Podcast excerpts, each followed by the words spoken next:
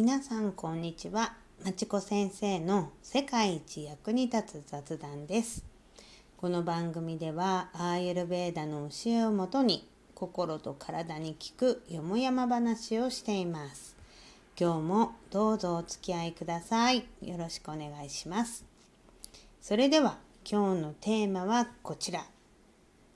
じゃじゃん。生まれた時が一番自分らしい。はい。今日はこのテーマについて話していきます。えーと、このラジオの1回目から3回目までで3つのエネルギーのお話をしてました、えー、最初が風のエネルギー次が火のエネルギーそして水のエネルギーですね。でこの3つのエネルギーは自分の体の中まあ自分のというか人間の体の中には誰でも3つとも存在しているんですね。どれかがないっていう人はいないんです。でこの3つのエネルギーのそのバランス配分によって、えー、アイルベーダでは7つのタイプというふうにざっくり分けることができます。それが、えー。まずこう3つのエネルギーの中で風のエネルギーだけが多い人。火のエネルギーだけが多い人。水のエネルギーだけが多い人、はい、の他に風と火が多い人。そして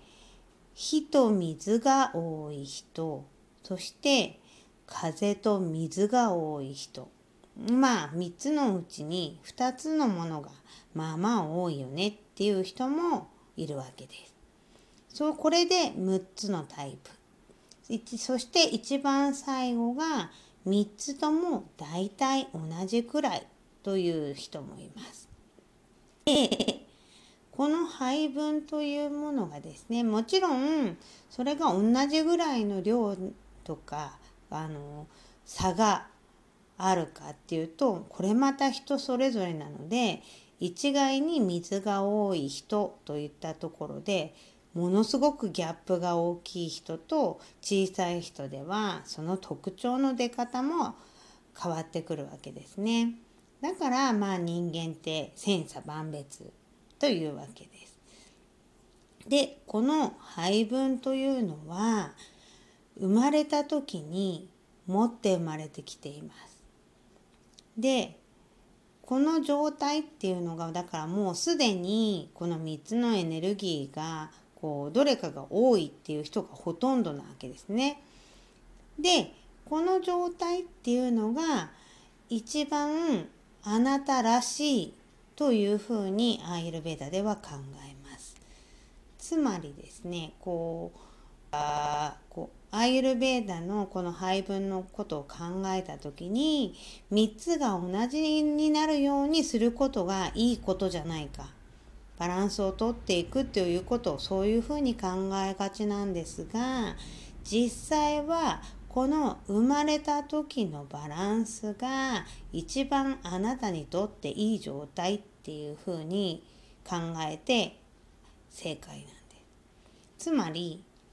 まあ私はこれをいつもこう考えます。人間はもともとアンバランスで生まれてきて自分にとってそのアンバランスさがベストであるあなたにとってそれがいいアンバランスさだよあなたにとってはこれがベストなんだよっていうものを持って生まれてきている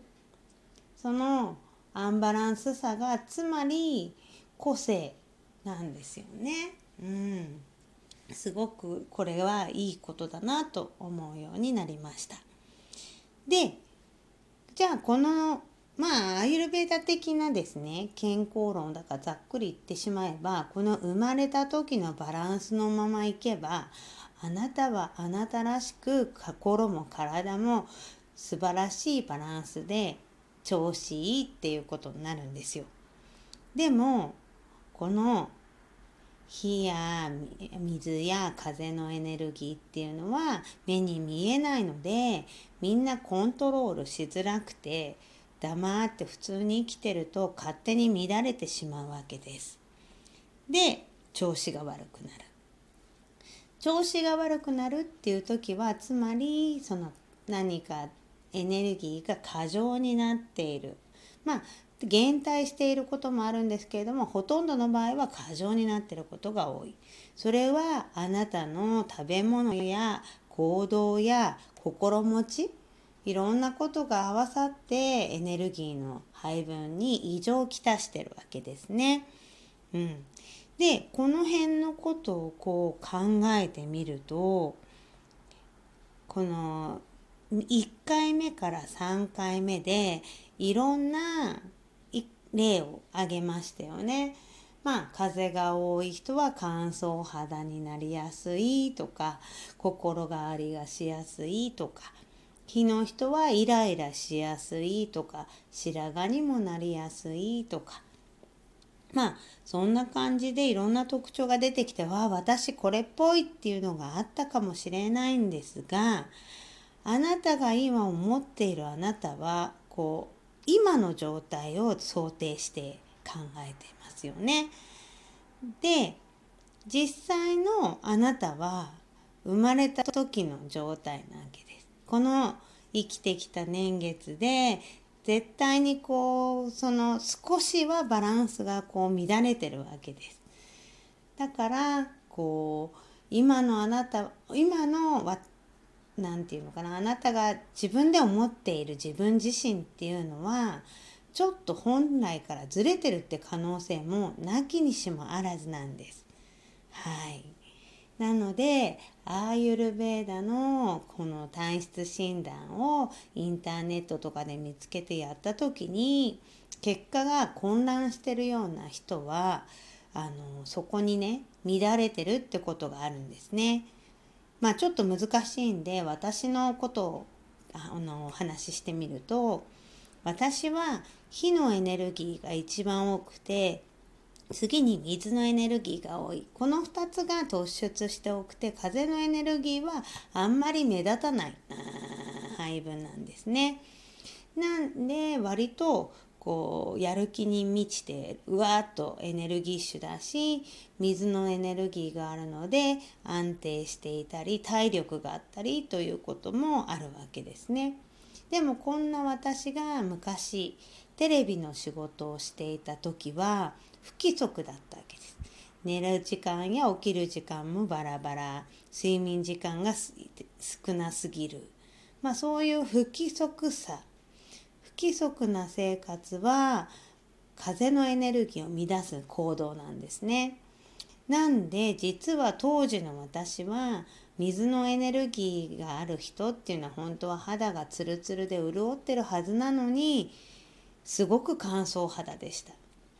つまりその時私が診断をしていたら私風邪っぽいって思ったかもしれないでも風邪っぽいと思う一面で他のチェックではこう体力があるとかそういうこうなんかやる気に満ちているとかそっちもチェックがつくからもう全部あるじゃんみたいな感じになっちゃうわけですね。こんな風に後付けで今起こってることっていうのはもしかしたら乱れてエネルギーの乱れによって発生してるかもしれないんです。そしてこれは何を意味するかっていうと自分らしさから離れるってことはもちろんですし体が悪い方向に向かってるわけです。でアーユルベーダっていうものがこれを整える医学なんですね。うん、あのまあインドだとこれは病院でやる治療になるんで今あえて治療って言わせてもらうんですけれどこのアーユルベーダの治療はその乱れたエネルギーをあなたのできるだけ自然な状態元の状態に戻していきましょうっていう治療法なんです。でオイルを塗り込むことだったりハーブの薬を飲むことだったりして体の中の過剰なエネルギーを外に排泄させていくそれによって生まれた状態のエネルギーバランスに戻していったら調子良くなるじゃないっていう考え方なんですよ。なので実はそのアイルベーダってまあちょっと調べると、まあ、オイルを塗るっていうイメージが多いしオイルを使った治療法が実際多いんですけれども実際にその疾患によってはむしろ油分や水分がタプタプしすぎてベトベトしてる。あのちょっとこうしっとりしすぎちゃってるっていうことで起こる病気の人には乾かす治療法。こう乾いた絹でこすったり乾いたパウダーでこすったりっていうような治療法もやったりします。はい。でもほとんどの場合割とオイルが合うっていうのはこの病気になるっていうこととエネルギーのバランスがどう乱れるかっていうところにちょっと一定の法則があるからなんですね。はい、というわけで今日は生まれた時のエネルギーバランスかな今の自分になるまでのこう変化について話してみました。なので皆さんも自分の生まれた時どんな人だったかもう一度思い出して今の自分と照らし合わせてみると面白いと思います。はい、というわけで今回はこの辺でまた次回もお楽しみに。